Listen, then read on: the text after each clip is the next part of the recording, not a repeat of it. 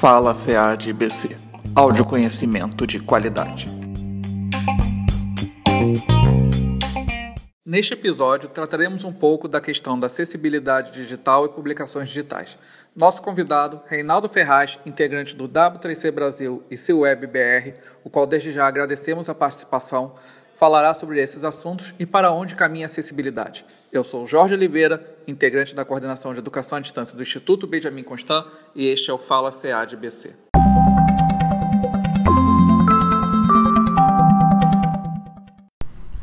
Olá, tudo bem? Uh, meu nome é Reinaldo Ferraz, eu trabalho no W3C Brasil e no seu WebBR e eu vou contar um pouquinho sobre o que uh, nós temos feito aqui com relação à acessibilidade digital, com relação a publicações digitais e para onde caminha a acessibilidade nesse sentido.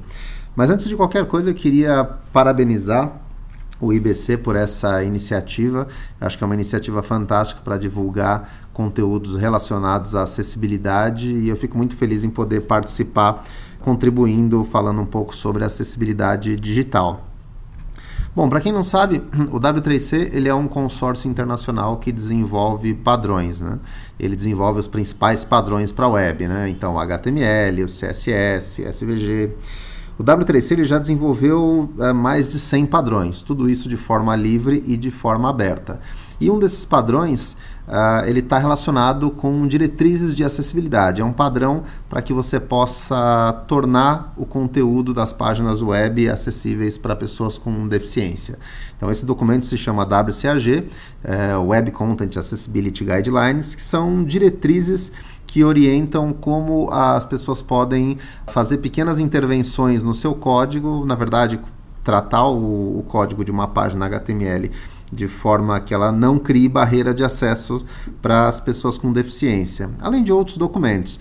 Mas acho que a, a, uma parte importante para comentar sobre o trabalho do W3C é que todos os padrões que saem, mesmo que não seja relacionada à acessibilidade ou pessoas com deficiência, eles passam pela, pelo crivo da iniciativa de acessibilidade do W3C. Então, nenhum padrão sai sem que você possa considerar que esse padrão ele tenha pelo menos uma, um suporte à acessibilidade, o suporte a APIs de acessibilidade em aplicações web. Então o W3C ele tem um papel muito importante para garantir que a web ele seja um ambiente uh, acessível para todas as pessoas, né? um ambiente que todas as pessoas possam navegar sem ter barreiras de acesso.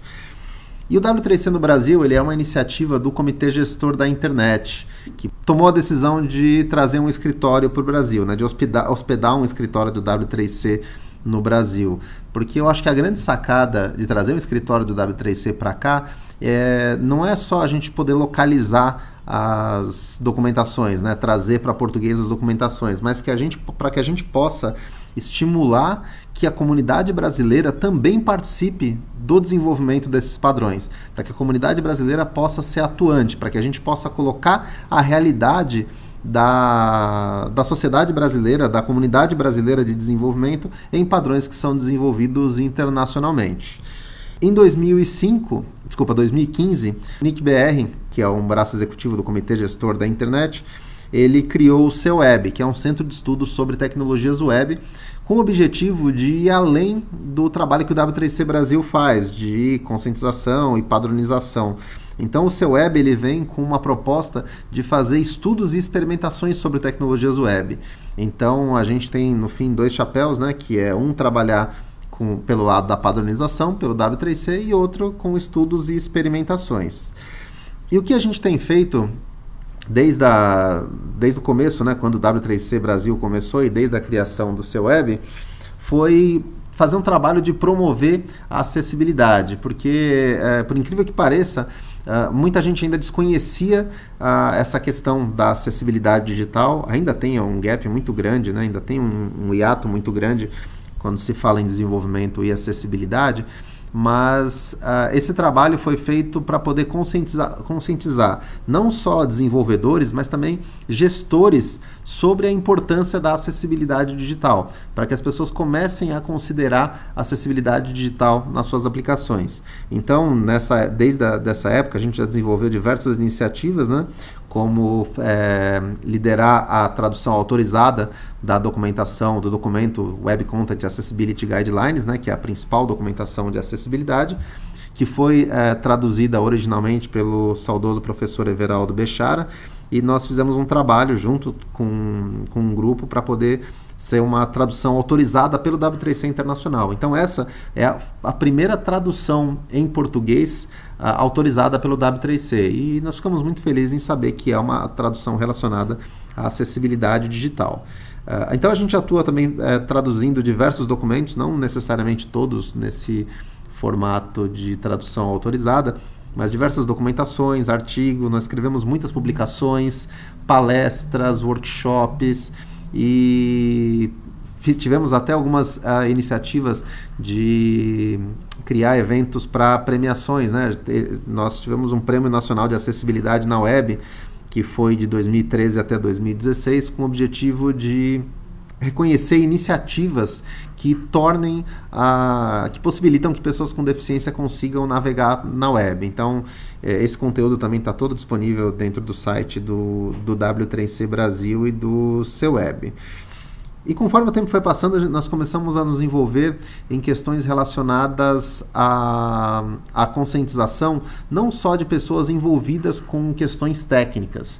Então surgiu, depois de uma conversa com o Ministério Público de São Paulo, uma possibilidade de criar uh, materiais para pessoas que não são técnicas, mas que precisam saber dos seus direitos e com relação ao acesso de conteúdo online, seja por pessoas com deficiência ou não. Então foi daí que surgiu a ideia de criar uma cartilha de acessibilidade na web.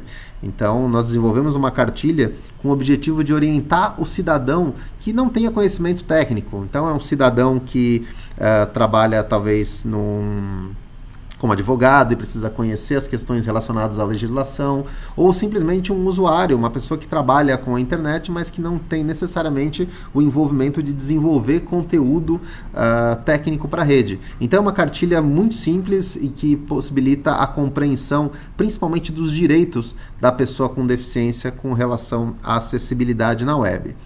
E a gente também, aqui dentro do, do seu web e do W3C Brasil, a gente também se envolve em questões relacionadas à acessibilidade em outros aspectos também.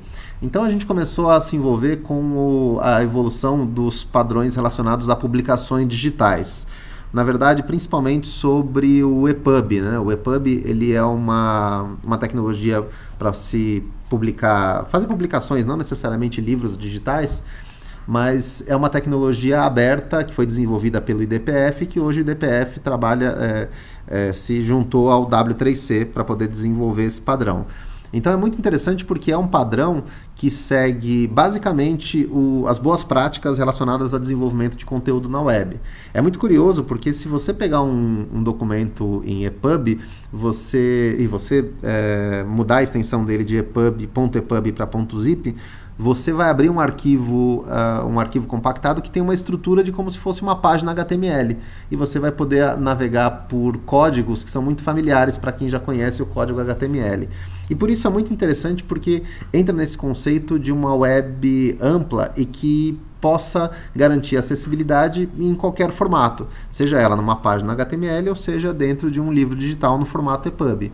Por isso é muito importante seguir boas práticas de desenvolvimento relacionados à acessibilidade. Então, quando a gente fala de desenvolvimento para a web, eu não estou mais falando só de páginas HTML para você colocar num site. Eu estou falando de um aplicativo que vai funcionar no dispositivo móvel, que muitas vezes ele já funciona como uma web app. Eu estou falando sobre um livro digital que pode estar tá dentro de alguma loja é, alguma loja virtual para venda de publicações, livros ou artigos digitais. Eu estou falando de uma interface que controla dispositivos em uma rede de objetos de, num contexto de internet das coisas. Você tem a web como uma grande interface do usuário para com a, os dispositivos e com esses novos recursos, e com conteúdo também. Então, a web, é, a gente poderia dizer que a web ela é uma grande interface do usuário com a internet. E essa interface ela precisa ser acessível. Então a gente precisa considerar que o desenvolvimento dessas boas práticas, eles devem seguir as recomendações do W3C. Então, sempre que publicar uma imagem, considerar a descrição de imagem adequada, é, desenvolver uma estrutura de cabeçalhos de forma hierárquica, campos de formulário também devem seguir orientações de boas práticas. Então, tudo isso é, pode parecer invisível para um usuário que enxerga o conteúdo em uma página e um aplicativo, mas para uma pessoa que não enxerga esse determinado conteúdo, ela é muito importante ela saber o que significa aquela imagem, ela saber que os itens importantes de uma, de uma aplicação e de uma página estão rotulados com cabeçalhos de forma adequada e ela conseguir navegar plenamente num formulário sem ter algum tipo de barreira de acesso. Por isso é muito importante a gente considerar essas boas práticas e, e esse é o trabalho que a gente tem feito muito aqui no W3C Brasil e no seu web que é disponibilizar material e disponibilizar é, conhecimento para que as pessoas possam utilizar esses recursos e tornar a web um ambiente cada vez mais acessível. Bom, eu teria, se me deixasse aqui, eu poderia falar por, por bastante tempo, mas eu queria resumir rapidamente então o, o que a gente faz aqui. Uh, além de focar em questões relacionadas a desenvolvimento web, a gente tem um foco muito grande em acessibilidade e conscientização sobre esse tema. Então eu me coloco à disposição para vocês. Espero que esse podcast tenha ajudado pelo menos um pouco a elucidar algumas questões de acessibilidade, mostrar um pouquinho do que a gente faz e talvez acender assim a fagulha de que qualquer pessoa pode uh, começar a, a, considerar acessibilidade nos projetos. Acessibilidade é algo muito simples de ser implementada, são técnicas extremamente uh, simples e pouco invasivas em qualquer aplicação que você quiser fazer e o resultado ele é muito eficiente. Então, mais uma vez, muito obrigado e agradeço o convite por poder falar aqui nesse podcast.